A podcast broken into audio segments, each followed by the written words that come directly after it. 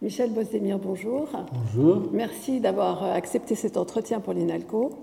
Vous êtes professeur émérite de langue et de civilisation turque à l'INALCO, rattaché au CERMOM, donc au Centre d'études et de recherche Moyen-Orient Méditerranée, grand spécialiste de la langue turque, mais pas que, aussi de la civilisation, de la politique extérieure de la Turquie, et vous avez eu énormément de responsabilités dans la maison. Euh, j'aimerais qu'on commence, si vous voulez bien, par, euh, euh, la langue turque. Eh bien, il est vrai que je suis professeur de langue turque, entre autres, mais au départ, je suis originaire de sciences politiques. Voilà. Donc, j'ai fait ma thèse de doctorat d'État à la Sorbonne, à l'Université de Paris 1, Paris-Panthéon, Sorbonne. Et puis après, j'ai eu euh, l'occasion, euh, euh, le privilège peut-être de rencontrer Louis Bazin, qui était donc le professeur en titre à l'INALCO et à Paris 3. À ce moment-là, INALCO et Paris 3 étaient ensemble. ensuite, dans les années 70, donc, INALCO est devenu un établissement indépendant. Eh bien, Louis Bazin m'a confié au départ un cours de langue que je trouvais un peu, un peu, je regardais un peu, de, un peu hautain, un peu comment je vais faire de B à bas de la langue aux élèves. Moi, j'ai fait une, thèse sur la politique turque. Mais j'avoue que au fur et à mesure de, mes activités d'enseignant, au début boursier, euh, contractuel, euh, etc., j'y ai pris goût. Donc, euh, euh, assez rapidement, j'ai aimé ce que je faisais en tant qu'enseignant de langue,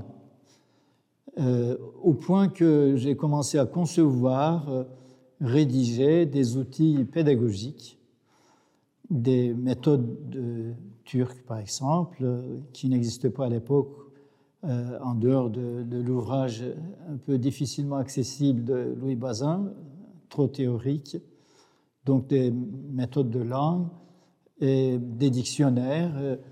Et j'ai commencé par dire que je suis les consignes de Colbert, qui est donc l'ancêtre des études de langues orientales en France. Donc je fais des dictionnaires et des méthodes de langue, mais sans délaisser mes activités de recherche en matière de sociologie politique internationale. Voilà. D'accord. Est-ce que vous pourriez euh, aller un petit peu plus loin et nous dire que, comment, se, comment s'organise donc l'enseignement du turc à l'INALCO Où la langue est parlée Combien est-ce qu'il y a de locuteurs De quelle famille euh, Quelle est la, la, longue, grande famille euh, de langue turcie Comment est-ce qu'elle s'organise? Donc, je prends un grand plaisir de dire que la langue turque était la première langue enseignée en France. Euh, c'est vrai que mes collègues parfois négligent de préciser l'origine des, langues orientales en, Europe et en France. Euh, effectivement, Colbert, c'est 1660, donc c'est très, très ancien. Donc, il y a eu une première école à Istanbul, école de jeunes de langue. Et ensuite, nous sommes donc héritière euh, en tant qu'école de langue euh, INALCO de, de, cette tradition ancienne de langues orientales.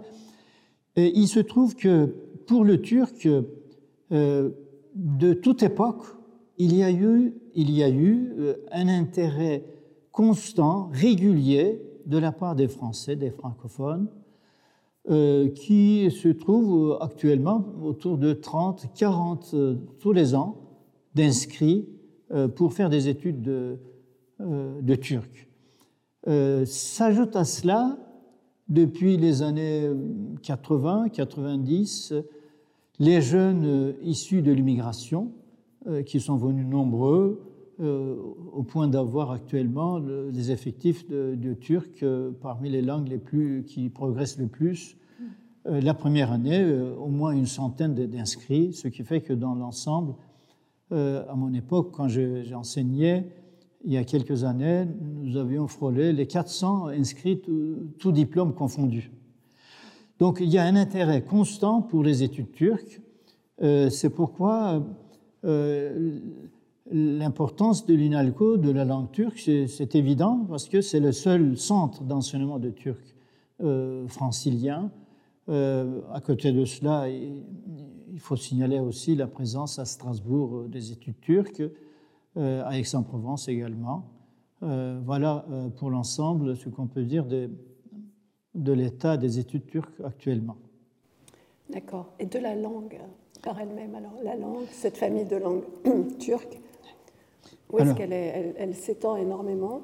Évidemment, euh, euh, si la France s'est intéressée à la langue turque, c'est pas parce que c'était une langue proche des langues indo-européennes, tout au contraire. Donc c'est une langue qui vient de très loin, euh, de l'Asie centrale, tout simplement, aux confins de la Chine. Et c'est une langue qui se trouve dans une grande famille qu'on a dit, qu'on discute toujours de uralo-altaïque, donc des langues dont la première particularité, c'est d'être euh, euh, agglutinante, c'est-à-dire il y a un mot au départ euh, où se colle un certain nombre de suffixes, c'est une langue à suffixe. par conséquent, par rapport au français, c'est assez exotique. Mais en même temps, l'apprentissage que je, je, vais évidemment, de toute ma carrière, j'ai professé à dire qu'il y a énormément de facilité parce que depuis 1928, l'alphabet est le même, l'alphabet latin, et qu'il n'y a pas de genre, il n'y a pas d'article défini, euh, toute une série de facilités qui euh, donc encouragent euh, les apprenants. Voilà. que peut dire d'autre sur la langue? Elle a traversé l'Eurasie, l'espace étendu de l'Asie jusqu'à l'Europe, euh, en même temps que les mouvements de migration euh, de masse euh, des turcophones et d'autres peuples depuis l'Asie centrale jusqu'à l'Italie, jusqu'en France même. Donc le turc a encaissé, reçu énormément de, de vocabulaire à partir du 11e, 10e, 11e siècle euh, du persan et de l'arabe, beaucoup de mots qui sont entrés s'installer dans la langue turque, qui est devenue, du temps de l'Empire ottoman, vous savez, du XIIIe au XXe siècle, plus de six siècles, et donc une langue euh, un peu qui a perdu sa, son originalité, euh, une langue de, palais, une langue des élites ottomans, osmandes. Et vers la fin de l'Empire, il y a eu des mouvements de purification, de simplification de la langue. Ce que les Turcs parlent aujourd'hui, c'est le résultat de, ces réformes linguistiques, à la fois alphabétiques et en même temps linguistiques, puisqu'il y a eu euh, un mouvement de purification linguistique qui a euh, un petit peu dégagé euh, les emprunts venus des langues de l'islam et dans la foulée des réformes de Tanzimat du XIXe siècle, il y a eu beaucoup d'emprunts des langues occidentales, notamment du français. Donc, euh, euh, le turc est une langue receveuse des emprunts. elle en donne aussi à, d'autres langues, mais c'est surtout, elle est, très, très receveuse des emprunts. C'est pourquoi il y a quantité de, mots français actuellement en turc. D'accord. Euh, au niveau grammatical, est-ce que vous pourriez euh, aller un tout petit peu plus loin? Là, euh, effectivement, au niveau grammatical, c'est aussi un peu aux antipodes du français, des langues indo-européennes, puisque le, sujet se trouve à la fin, l'action juste devant, et tous les compléments précèdent dans cet ordre-là, ce qui fait que l'ordre des mots est un peu à l'inverse par rapport au français. Ça déconcerte un petit peu euh, nos étudiants au départ, mais très vite, bon, comme l'apprentissage de toute langue, euh, si on, s'investit, si on, fait des efforts, euh, on arrive assez rapidement. L'autre caractéristique qu'on peut signaler, c'est le caractère chantant de la langue. C'est pourquoi on l'appelle parfois le latin de l'Orient, parce qu'il il y a une règle, une loi plutôt, la loi de l'harmonie vocalique. Donc, à chaque mot, il y a une succession des voyelles du même groupe, ce qui fait que euh, au départ, pour les apprenants, c'est aussi euh, une particularité qui nécessite un effort, mais au résultat, c'est une langue euh, mélodieuse, il y a une musicalité qu'il faut respecter pour parler comme les Turcs. D'accord, donc au point de vue phonétique, là encore Phonétiquement, donc c'est une langue vocalique, il y a huit voyelles au minimum, huit, dix voyelles. Euh, donc, euh, euh, c'est assez mélodieux de la prononciation du point de vue phonétique. Il y a quelques particularités qui, qui peuvent poser, qui, peuvent poser, enfin des qui peuvent poser problème au départ. C'est qu'il y a très peu de sons qui n'existent pas en français. Par exemple, je te donne un exemple, c'est i. Donc, je dis souvent dans mes cours, je disais il ne faut pas mettre les points sur les i euh, systématiquement en turc, parce qu'il y a i avec point et i sans point. Et la différence est assez considérable. D'accord. Et phonétiquement parlant, on, entend bien la différence. Euh? Euh, bien entendu, je peux vous donner un exemple. ish, c'est donc euh, non, je donnerai plutôt l'exemple de dish là-dedans, avec i avec point. Et vous voyez la différence, ça veut dire extérieur. Alors si vous dites le ministère des Affaires étrangères avec euh, i avec point, ça devient le ministère des Affaires dentaires, voyez-vous. C'est parlé par euh, combien de personnes Alors, le turc est parlé, on a inventorié un peu, il y a des études aux Nations Unies comme euh, le 11e euh, la, ou 12e place euh, dans le monde, c'est-à-dire c'est entre les quelques 150 millions ou 200 millions d'individus. Il est vrai que les chiffres ne sont pas toujours fiables parce qu'il y a eu euh, notamment les indépendances à la suite de la fin de l'Union soviétique. Donc euh, les statistiques ne sont pas très fiables, mais euh, autour de 200 millions, ce ne serait pas exagéré de dire, donc qu'ils sont quand même, depuis actuellement, à la suite de, l'Union soviétique, il y a cinq républiques indépendantes le Kazakhstan, euh, qui est le, plus éloigné du monde turcophone.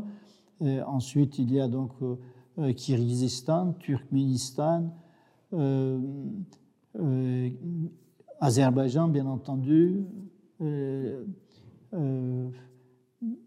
J'en oublie peut-être encore, évidemment la Turquie, dans, au nord de, de Chypre, le Turquie parlait, également des, des minorités dans, dans, les Balkans, donc euh, à Kosovo, en Albanie, en Bosnie-Herzégovine. Donc tout cela, ça fait beaucoup de monde. Oui, plus les diasporas éparpillées. Alors la diaspora, c'est évidemment bon, autour de 5 millions d'individus, euh, la plupart en Europe, euh, la grande partie en Allemagne, autour de 3 millions certainement, pas loin et en France aussi, peut-être quelques 700, 800 000 turcophones établis, dont une partie établie pour, pour de bon, euh, les autres, peut-être euh, entre les deux pays, un peu comme les jeunes générations que nous accueillons, euh, issues de l'immigration. Ils ne savent pas très bien où ils sont, en France ou en Turquie, dans les deux. Bon, voilà. Pas toujours facile. Oui. Et euh, est-ce qu'on est qu'on peut dire que lorsqu'on apprend la langue turque, on est capable après d'aller justement en Azerbaïdjan, par exemple, et de parler l'azéri Alors, euh, nous avons depuis euh, une vingtaine d'années des systèmes d'échange grâce à l'Europe, donc Erasmus, qui nous permet à la fois aux enseignants et aux étudiants, et même aux administratifs, d'aller voir dans d'autres pays, dans d'autres universités. J'ai pratiqué moi-même, bon, depuis Chypre, plusieurs pays en Europe.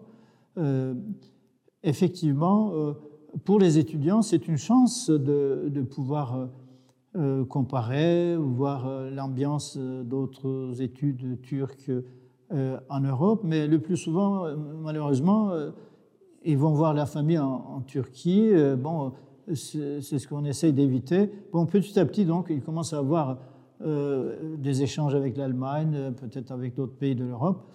il y a tous les ans peut-être une dizaine d'étudiants qui, qui, se déplacent euh, donc euh, c'est réciproque, évidemment. Euh, ce qu'ils font là, un semestre ou une année, c'est comptabilisé donc, dans leur diplôme à l'INALCO. D'accord. Et leur, est-ce qu'il y a des, dialectes particuliers? Des la, dialectes. La Turquie est très étendue. Alors, j'ai énuméré tout à l'heure les pays turcophones. il ne faut pas s'imaginer que parlant le turc de Turquie, euh, on peut aller à Almaty ou à Samarkand euh, de parler facilement avec tout le monde. Bon, plus on s'éloigne depuis la Turquie, plus l'intercompréhension devient quelque peu problématique. Mais au bout d'un certain temps, très vite, puisque la structure profonde des langues, c'est pratiquement identique, le vocabulaire change un peu, la phonétique, la prononciation des mots change beaucoup, mais enfin, euh, comprendre les Yakoutes, il faut peut-être plusieurs mois pour rester sur place avec les, euh, locuteurs sur place. Mais le, la langue, parce qu'on les appelle identité linguistique propre, l'azerbaïdjanais, que nous appelons en France l'azéri, est la langue la plus proche euh, à la langue de Turquie. Donc il y a pratiquement compréhension immédiate entre les deux langues. D'accord. Et, en Turquie même? En Turquie même, il y a des dialectes locaux, régionaux, bien entendu, mais ce, qui est, ce que nous enseignons à, Paris depuis toujours, c'est euh, le parler d'Istanbul.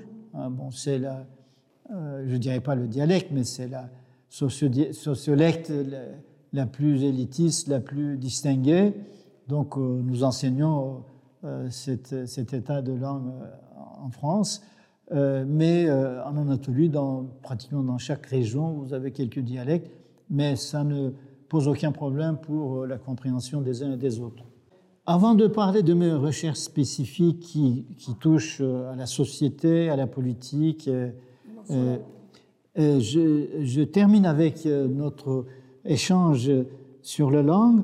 Et nous avons fait des, des activités assez nombreuses euh, voilà, par exemple, j'ai ici euh, Turquie et du monde turcophone en mutation, euh, un colloque des jeunes chercheurs, des jeunes doctorants, la plupart mes doctorants, qui ont fait un, colloque dernièrement, de 2018. Et je viens de, terminer, voyez-vous, pour l'information des jeunes chercheurs et des collègues, une contribution à la bicentenaire de, la société asiatique. Et cette année, vous savez, euh, donc 2022, c'est le bicentenaire de la création de la société asiatique euh, qui date de 1822. Alors j'ai fait une recherche qui m'a pris plusieurs mois et que j'ai bientôt ça va être publié, la turcologie au sein de la société asiatique. Je vois bien que l'intérêt dont nous avons parlé tout à l'heure est continu et, c'est vrai que ça a été euh, un, des champs d'études importants. Alors, donc, euh, au fil des temps que, que nous avons passé plusieurs, sur plusieurs décennies, des regards croisés sur la turcologie, euh, littérature et politique dans le monde turc. Nous avons fait des activités, des colloques, des symposiums. Et parallèlement à cela, je terminerai avec un intérêt pour la littérature qui est quand même, qui fait partie intégrante de, de, des études turques. Euh, donc, euh, euh, en dehors de l'INALCO, j'ai suivi, j'ai ensuite dirigé moi-même une revue bilingue franco-turque, Anka, une trentaine de numéros pour faire pour présenter aux francophones les produits de la littérature turque. Nous avons fait un colloque sur Nazım Hikmet avec mon collègue Timur Mutin, maître de conférence actuellement en exercice. Donc, langue et littérature, évidemment, va de pair pour mieux cerner et présenter aux élèves euh, l'ensemble euh, des choses linguistiques et littéraires. Bien sûr. Donc vous avez fait vous-même euh, des traductions de... Je n'ai pas fait de traduction personnellement, mais je me suis occupé beaucoup de la traduction au point que j'ai organisé dernièrement un colloque, je dirais le feu d'artifice de ma carrière d'organisateur des colloques euh, au Caire, voyez-vous. Voilà, donc géopolitique de la traduction en Méditerranée, traduire et transmettre les sciences humaines et sociales, euh, donc au Caire en 2017. Euh, en fait, c'est la dernière étape d'une série de relations entre les langues, notamment l'arabe le persan et le turc. Donc, euh, j'ai d'abord organisé à Téhéran, à Istanbul, pardon, à Istanbul, euh, une, euh, une, conférence internationale, ensuite à Téhéran et après à Damas pour étudier les interactions entre les trois langues du Moyen-Orient. Donc, on a étudié la traduction dans diverses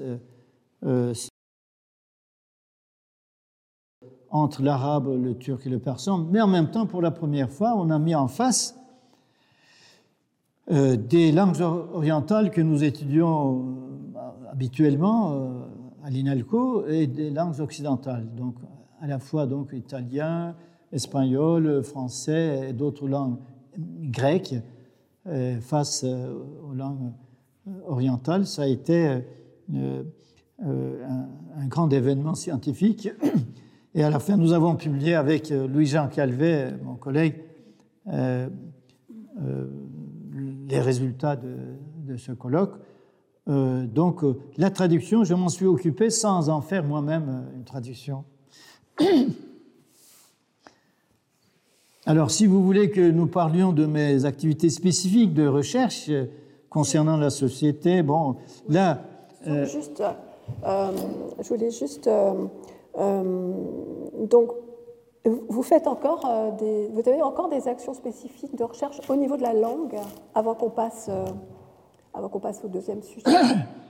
Mais oui, puisque c'est le statut de professeur émérite qui fait que on n'arrête pas complètement. Je donne plus de cours, c'est évident, mais je continue à faire mes recherches personnelles, mais aussi parfois collectives.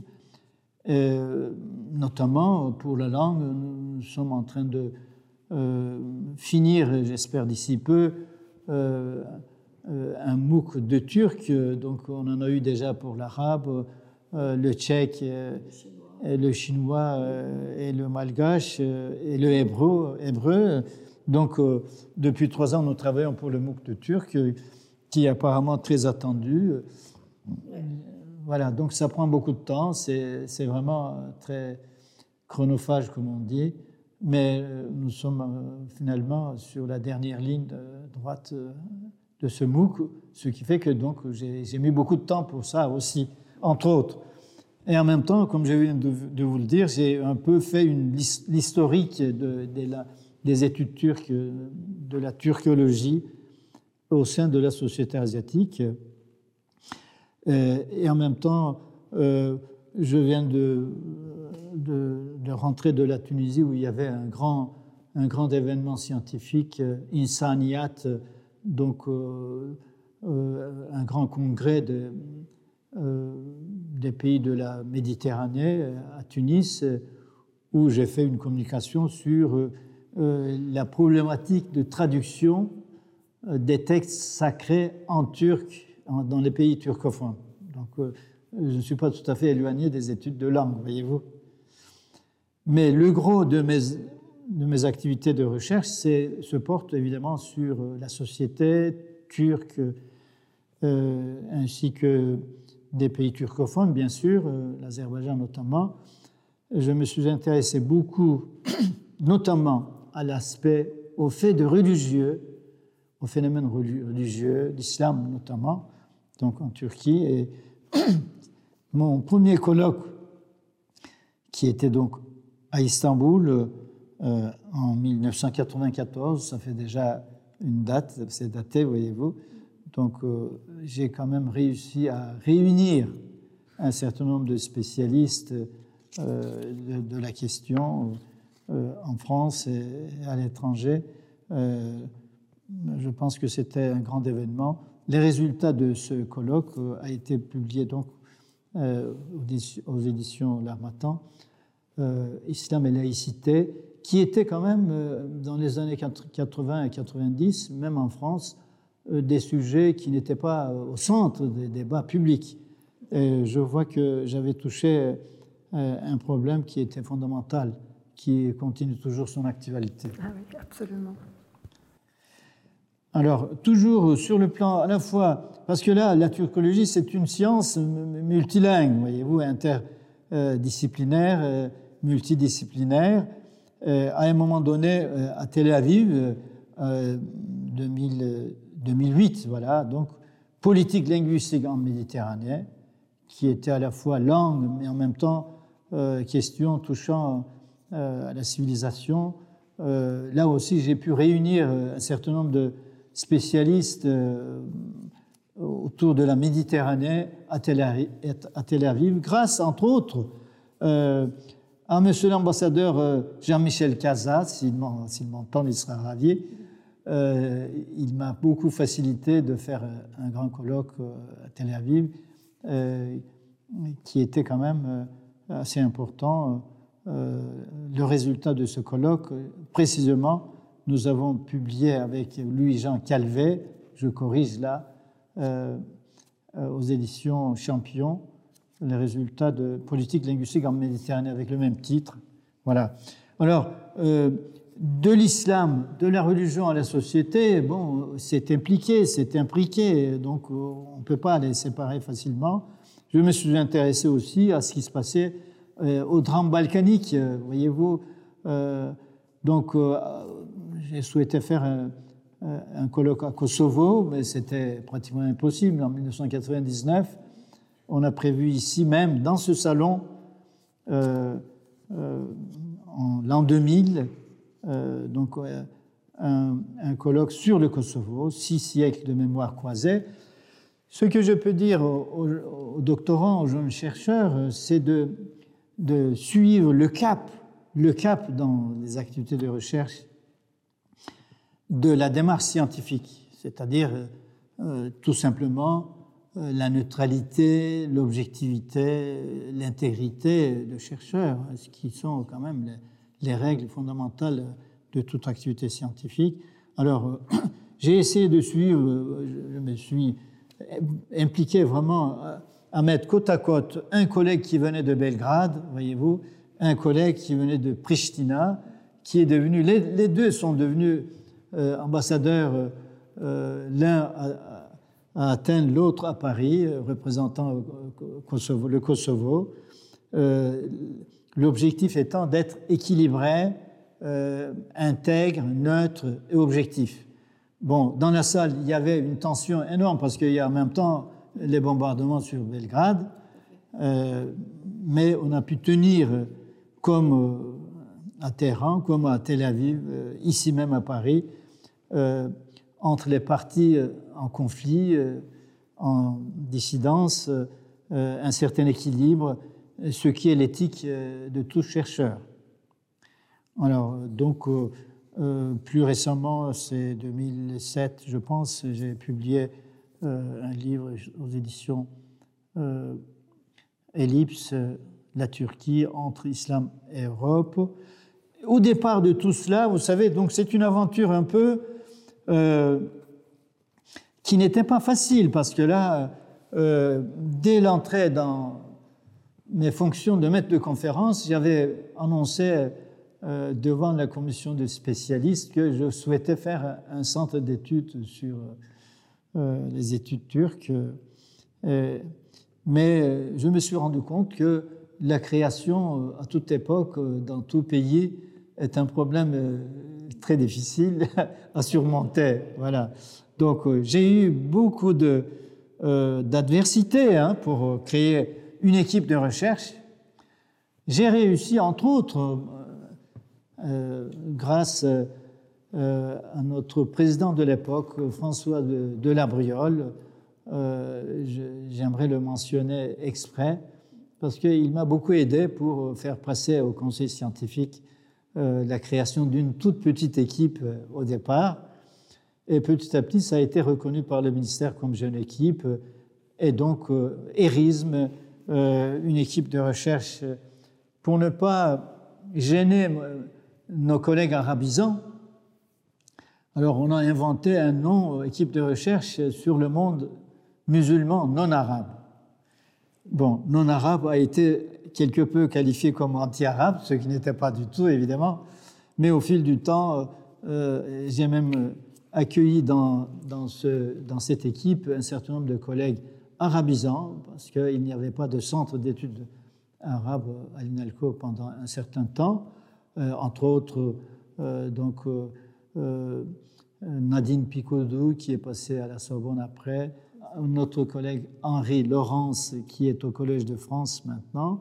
Donc, pour un certain temps, on a laissé tomber non-arabe. Donc, équipe de recherche, érisme sur le monde musulman méditerranéen, devenu en fait une des composantes du sermon actuel, avec euh, les, collègues, les arabisants avec leur centre et les, collègues hébraïsants, nous avons constitué en 2008 un regroupement euh, des trois parties, euh, donc hébraïsante, arabisante et turque, pour former le, grand centre actuel sur le monde Moyen-Orient et Méditerranée, CERMON, centre de recherche que vous avez mentionné au début. Alors, qu'est-ce qu'elle fait une équipe de recherche Des conférences, des séminaires, euh, des colloques, organisation des colloques, et aussi publications. Alors, on a voulu faire une revue de notre équipe. Nous avons baptisé l'autre islam, voyez-vous, donc, pour faire un peu la différence. Mais figurez-vous que euh, mes collègues n'ont pas voulu qu'il y ait euh, une revue de plus. Maintenant, il y a 30 ans. Euh, je pense que je peux en parler librement. alors, nous sommes allés en dehors de l'UNALCO pour créer notre revue, hein, Les Annales de l'autre islam, grâce à l'aide du Centre national du livre, qui, à l'époque où j'ai dû croiser, euh, présidait euh, une des commissions euh, de l'aide à la publication par Edgar Morin. Edgar Morin, qui est centenaire à l'heure actuelle, je lui ai dit, vous avez des subventions pour, pour les revues, c'est très bien, mais pour les revues existantes, mais si on voulait créer une revue, c'est là qu'on a besoin de l'aide. Alors, ils ont lancé une aide à la création que nous avons bénéficié pour faire sortir le premier numéro, les annales de l'autre islam. Et alors, euh, ça a convaincu mes collègues pour nous rapatrier un peu, pour euh, faire notre revue, une revue de l'INALCO. Finalement, nous avons publié euh, une dizaine de, de numéros, dont certains font référence encore, notamment pour le califat. On avait réuni effectivement des grands spécialistes depuis l'Indonésie jusqu'en Amérique. On a réuni euh, euh, pour en faire un grand volume qu'on peut consulter, la question de califat. D'accord, on peut trouver cette euh, revue. Mais oui, bien sûr. Donc, dans, je pense qu'ils sont en train de numériser toutes nos publications. Alors, ce qui fait que mon premier colloque en 1994 on avait inventé à l'époque, euh, on faisait deux feuillets, un petit dépliant pour un colloque. Euh, on avait fait innovation. Hein, bon, je, pense que le moment est venu pour que je me vante un peu de ce que j'ai fait. Euh, donc on avait fait des résumés, un petit livret diffusé avant le colloque même, cette idée-là, j'avais fréquenté les milieux de politistes, de politologues à Sciences Po. donc, comme j'étais membre de la Société française de, de sciences politiques, je voyais bien que les politologues, avant même de tenir le colloque, ils, envoyaient les papiers pour pouvoir en débattre, n'est-ce pas? Alors, donc, j'avais copié euh, dessus, euh, chez nous à l'INALCO. Euh, donc, depuis, je pense que c'est une tradition très bienvenue. voilà, donc, je, terminerai peut-être avec un, dernier colloque que j'ai organisé à Prague, qui était donc sur les évolutions et révolutions en Égypte et en Turquie. Parce que quand j'avais euh, quand j'avais organisé un colloque au Caire, nous avons eu l'idée de comparer un peu euh, les évolutions euh, en Égypte et en Turquie, où, comme chacun le sait, les forces armées tiennent un rôle très important dans les deux cas. Donc nous avons voulu étudier ça ensemble avec la participation de nombreux collègues, euh, euh, à l'Académie des sciences euh, de Prague en 2017. C'était mon dernier colloque. Merci beaucoup. Et hum, par rapport donc à vos études sur la politique extérieure de la Turquie, est-ce que vous pouvez nous en dire un petit peu plus Alors, j'ai été euh, attiré, sollicité, demandé pour euh, intervenir, notamment dans les années 80, euh, dans plusieurs titres de publication des revues. Il y avait un problème politiques et sociaux du, du, gouvernement français, là, qui, je ne sais pas si ça continue toujours, des dossiers particuliers. À ce moment-là, la tension entre la Turquie et la Grèce était au plus haut niveau, euh, comme pratiquement actuellement. Alors j'avais publié par exemple un dossier euh, qui portait le titre de Frères ennemis en Méditerranée orientale. Ça résumait bien l'état d'esprit de l'époque, bien entendu, mais c'est pour vous dire que je me suis intéressé aux relations de la Turquie dans la région, sur le plan international également j'ai créé dans mes enseignements euh, un cours de géopolitique de la Turquie, là où il était question, bien entendu, l'environnement géographique, politique du pays, ainsi que les relations avec les grandes puissances. Euh, les États-Unis, euh, dès 1947, bien entendu, la Turquie a choisi le, le camp occidental, mais en même temps, plus récemment, euh, vu la fin du monde bipolaire euh, américano-soviétique, euh, on a l'impression qu'il y a une grande liberté de, tous les États de, de faire ce qu'ils veulent, de suivre une politique autonome, indépendante.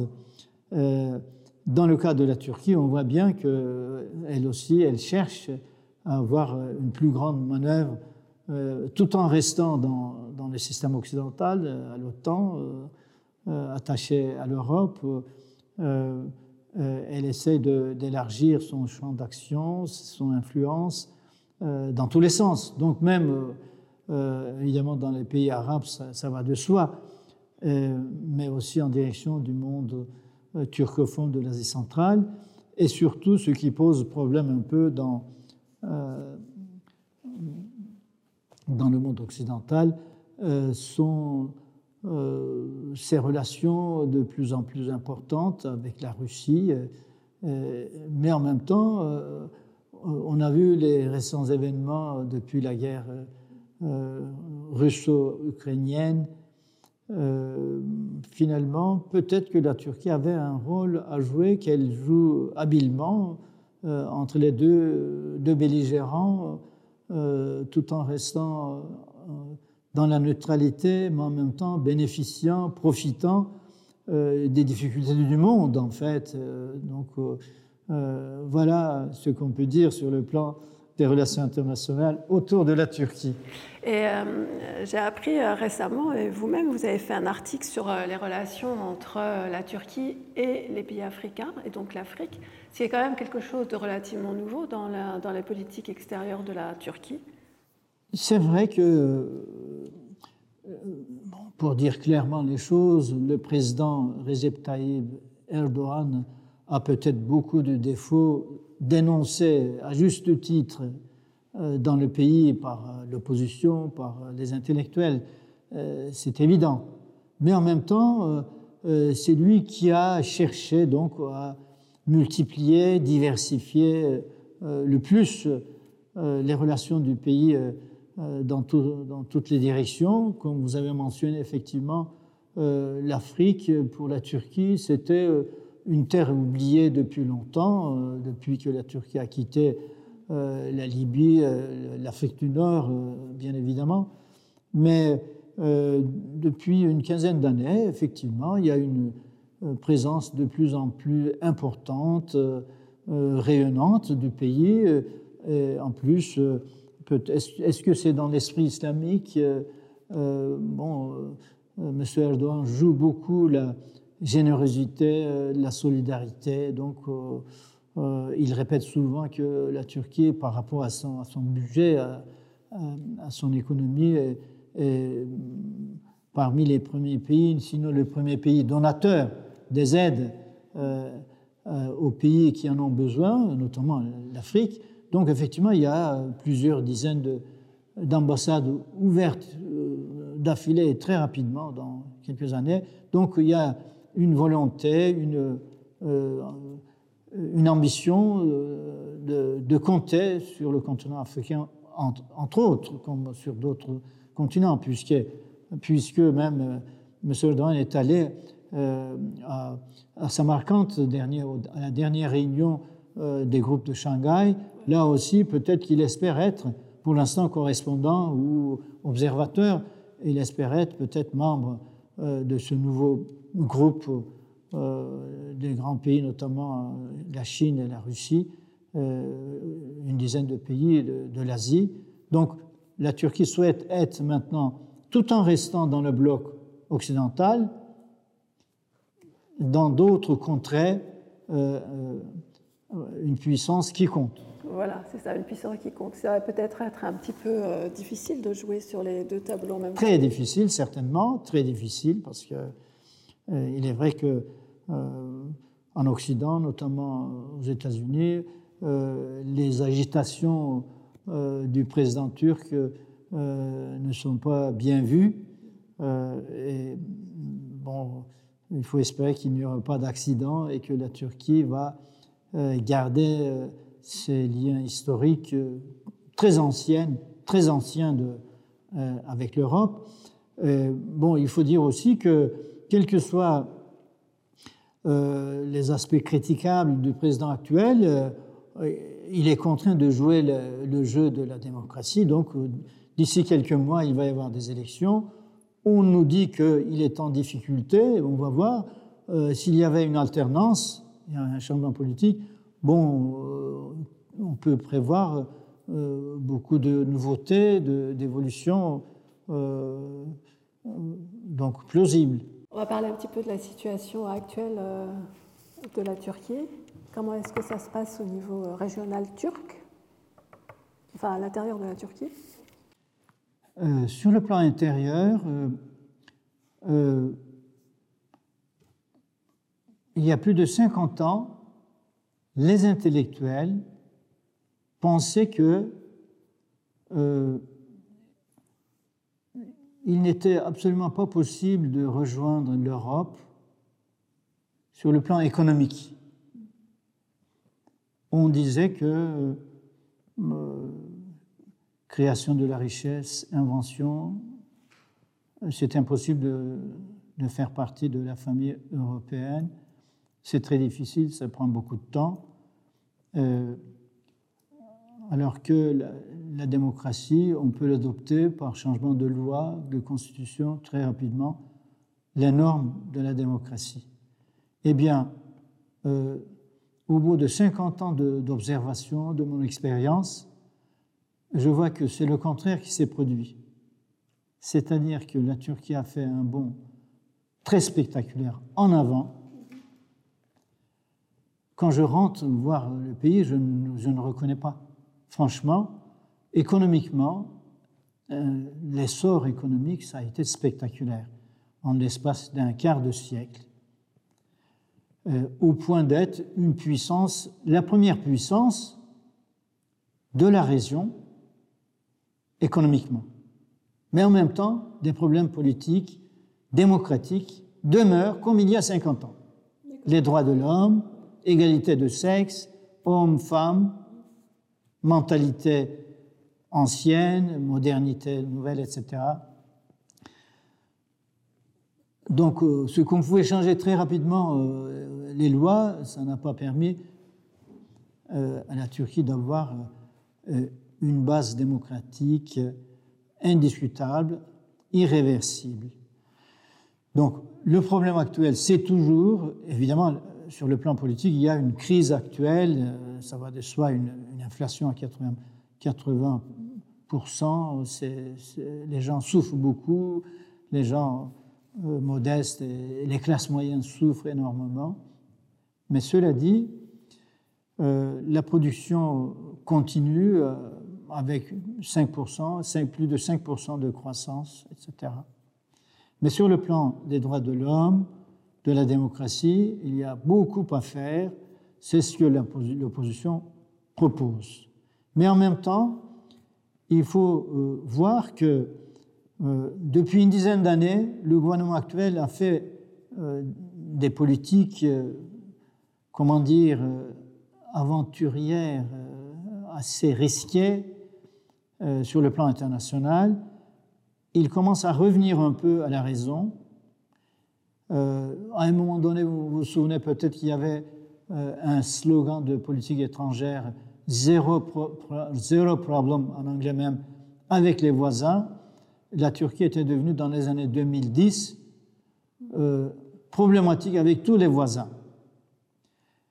Alors, donc, euh, avec l'Israël, il y a eu une rupture de relations diplomatiques, avec euh, l'Égypte également, avec l'Arménie, l'Arménie, il y a eu une tentative de renouer diplomatiquement, ça n'a pas fonctionné. Avec la Syrie, avec l'Irak, il restait que l'Iran qui est euh, avec, euh, avec ce pays euh, depuis le XVIIe siècle, les, frontières sont fixes, définitives, mais il y a une, une espèce de compétition, solidarité en même temps. Bref, depuis un certain nombre de mois, le gouvernement actuel, le président actuel, essaie de revenir sur des positions plus traditionnelles de la Turquie. Et donc, euh, les velléités, en fait, à l'origine, je pense, c'est mon point de vue personnel, il y a eu deux credos qui a fasciné, à commencer par le président Erdogan euh, et son parti. L'islamisme et arabisme. Dans les deux cas, ils ont eu beaucoup de bavures, beaucoup de conflits, beaucoup d'incompréhensions, parce que les, les, islamistes turcs les plus, disons, purs et durs, pensaient qu'il suffisait de brandir le, drapeau islamique pour se trouver autour de la Turquie tous les pays musulmans, arabes et musulmans. Or, on a vu les contradictions, les divergences considérables. Donc, il y a eu des déceptions importantes sur cette politique islamique, islamiste. Donc, on commence à revenir petit à petit. De la même manière, l'arabisme, l'arabe, la langue arabe, la culture arabe, les pays, la population arabe dans l'esprit des, bons musulmans, à commencer par le président Erdogan, était l'ethnie sacrée euh, de l'humanité. Et donc il y a là-dessus une, longue littérature, euh, bon, je ne vais pas revenir en détail, et on a vu les grosses déceptions euh, des pays arabes, des pays musulmans, Donc c'est pourquoi maintenant la Turquie joue sur son propre euh, destinée, sur sa propre destinée, sur son propre euh, des intérêts nationaux, comme on dit, euh, plus réaliste, plus sur la politique traditionnelle de réelle politique. Si on revient donc aux, études turques proprement dites à l'INALCO, combien est-ce qu'il y a à peu près de doctorants alors, en matière de la formation par la recherche, donc euh, les doctorants, pour moi, c'était euh, une ligne d'activité importante aussi. Je pense que j'ai dû encadrer euh, un peu plus d'une trentaine de doctorants. J'en ai encore deux autres. En décembre, j'ai une soutenance. Et pour moi, les doctorants étaient importants parce que euh, je me suis occupé non, pas seulement euh, des études de langue, linguistique, euh, mais en même temps des études islamiques, régionales, internationales, ce qui fait que j'ai une diversité de doctorants qui sont venus parfois des pays du Moyen-Orient, du Maghreb. On a eu par exemple une quinzaine de boursiers euh, de Tunisie pour faire des études turques, une quinzaine de boursiers du gouvernement tunisien. Donc certains sont arrivés jusqu'à doctorat. Euh, bien évidemment, euh, l'activité doctorale, c'est considérable parce qu'en même temps, il, ne s'agit pas de suivre de, chaque doctorant, mais en même temps de les impliquer dans la recherche comme je, viens de vous indiquer, euh, ils ont fait euh, un colloque eux-mêmes, les doctorants, c'est maintenant ce qui est bien, ce qui est très bien. Et donc, euh, les impliquer dans les séminaires, dans les publications qu'on fait autant que possible, même depuis le master, c'est le, le moyen le plus sûr de leur formation plutôt que de passer tout leur temps dans leur bibliothèque, bien entendu, euh, mais euh, évidemment, euh, sur cette longue période d'activité universitaire, je vois que les, les, modes de fonctionnement ont beaucoup changé. Quand ici même, j'avais ma petite équipe qui commençait à fonctionner, euh, on était encore au dactylo, vous savez, dactylo à l'ancien. Et donc, il y a eu euh, des nouvelles technologies qui ont bouleversé nos, façons de travailler. Et les doctorants, euh, je pense que maintenant, il, y a, une chose à éviter pour les doctorants. À l'adresse des doctorants, je vais insister là-dessus, c'est de trop utiliser l'Internet. Ils, ils pensent que sans passer par la bibliothèque sans passer par le terrain, par les enquêtes, par le travail personnel. Euh, ils peuvent très bien rédiger une thèse. Nous sommes bien loin de, cette optique-là. Euh, donc, euh, il faut qu'ils se méfient un peu des nouvelles technologies. Bien sûr, elles sont considérablement facilitées notre travail, mais en même temps, il faut revenir à la lecture, à la réflexion, euh, donc à, la création. C'est ça, en fait. C'est ce que je dirais euh, aux, étudiants doctorants. Oui, euh, et, revenir sur le terrain aussi. Aller sentir ce qui se passe voilà, absolument. donc, pour les faire partir sur le terrain, donc à la fois dans les échanges entre les universités, mon équipe ERISM au départ, ensuite CERMOM, euh, nous aide beaucoup à les envoyer, euh, faire des enquêtes euh, sur le terrain, donc voir un peu où chercher leurs sources dans d'autres pays. Donc, de ce point de vue, il faut dire que la recherche à l'INALCO investit considérablement dans le financement des doctorants. Évidemment, notre faiblesse par rapport aux grandes universités, c'est le contingent qu'on nous accorde du point de vue de, contrats doctoraux, là, on en a grand besoin effectivement. sur une trentaine de doctorants, je n'ai eu peut-être combien deux ou trois contrats doctoraux sur 30 ans. Vous voyez que c'est quand même assez modeste.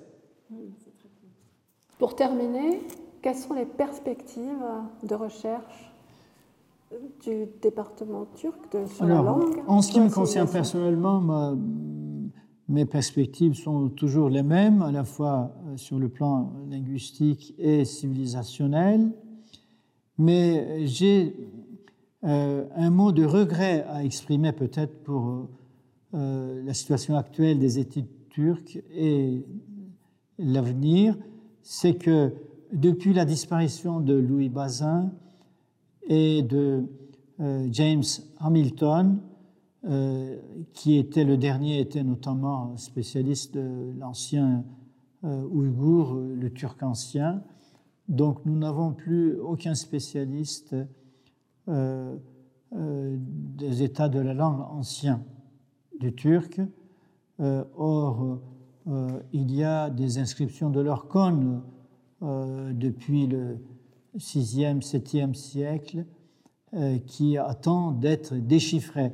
Euh, il n'y a que quelques 20% de ces inscriptions sont déchiffrées.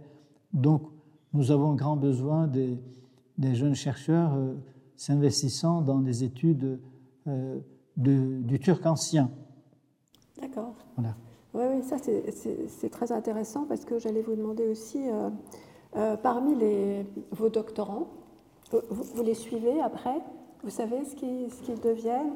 Beaucoup, s'ils viennent de l'étranger, rentrent peut-être chez eux. Est-ce qu'il faut... Oui, j'essaie, j'essaie de les suivre, j'essaie de les placer, pour dire euh, entre guillemets, c'est-à-dire de, euh, de les orienter, de les encourager euh, vers des recrutements. Évidemment, le, le doctorat, ça sert à quoi? C'est en fait de trouver une situation si on veut faire de l'enseignement et de la recherche, une situation à l'université.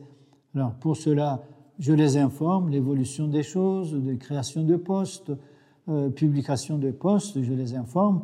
Il m'arrive parfois, fort heureusement, de, de, voir euh, certains de mes anciens doctorants euh, devenus maîtres de conférences, professeurs même, ce qui fait plaisir à leur directeur, euh, ancien directeur. Bien sûr. Et ceux qui viennent, par exemple, euh, de la Tunisie, que vous avez évoqué tout à l'heure euh, J'avoue que quand je suis allé en Tunisie, j'ai cherché à, contacter mes anciens doctorants, mes anciens étudiants. certains m'ont répondu en disant que nous avons quitté la Tunisie, nous sommes au Canada ou en Europe. Donc je n'ai pas eu de contact en Tunisie, mais euh, en Turquie, il y en a. Je sais euh, plusieurs collègues qui sont à l'université, en France bien sûr, à l'INALCO même. Euh, j'ai plusieurs collègues qui sont installés sur le métier d'enseignant et de chercheur. Voilà. Le, turc est toujours une langue bien, bien appréciée dans les concours du ministère des Affaires étrangères euh, oui, puisque effectivement, euh, euh, il y a une dizaine de langues orientales, la plupart qui sont donc dans le cadre de l'Orient, le cadre d'Orient donc qui qui privilégie une dizaine de langues, dont le turc. il fait partie de ces langues pour l'entrée en dans les concours il y a des concours, euh, au moins une quinzaine de. À chaque année, à chaque, chaque année, il y a une quinzaine de candidats qui choisissent euh, le turc, qui sont donc évalués par mes collègues actuellement. J'ai participé dans le temps, effectivement, puisque le, le, turc ouvre la porte, pas seulement à la Turquie, mais dans un arrière euh, interland turcophone qui va jusqu'à la Chine, bien entendu, et même en Chine, les Ouïghours, donc c'est une partie de, la turcophonie. Est-ce qu'il y a une formation, euh, une préparation plutôt à, ce type de concours à l'INALCO?